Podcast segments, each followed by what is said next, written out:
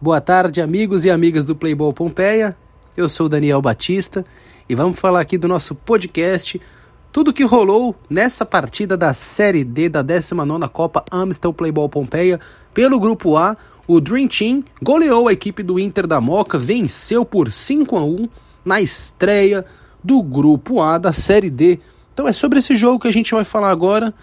O que podemos dizer é que o Dream Team, apesar do resultado bem elástico, como perdeu gol esse time, negócio impressionante.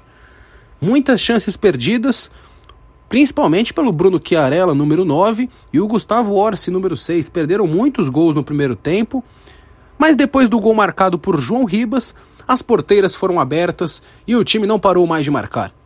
O destaque do jogo foi Matheus Sucena, que marcou dois gols, e um deles, o terceiro gol do jogo, foi simplesmente uma pintura, que deixou toda a defesa do Inter da Moca perdida e parou apenas dentro do gol com um tapa com muita categoria, cheio de maldade no cantinho esquerdo do goleirão, que nada pôde fazer, a não ser a ver a bola caprichosamente ainda bater na trave e entrar.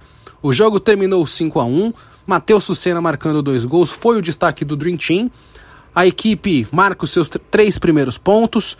O Inter da Moca vai buscar recuperação na próxima rodada contra o Plata ou Plomo FC no dia 5 de março, às 13 horas e 20 minutos. Já o Dream Team enfrenta o Santo Antônio FC no dia 5 de março, às 11h20 da manhã.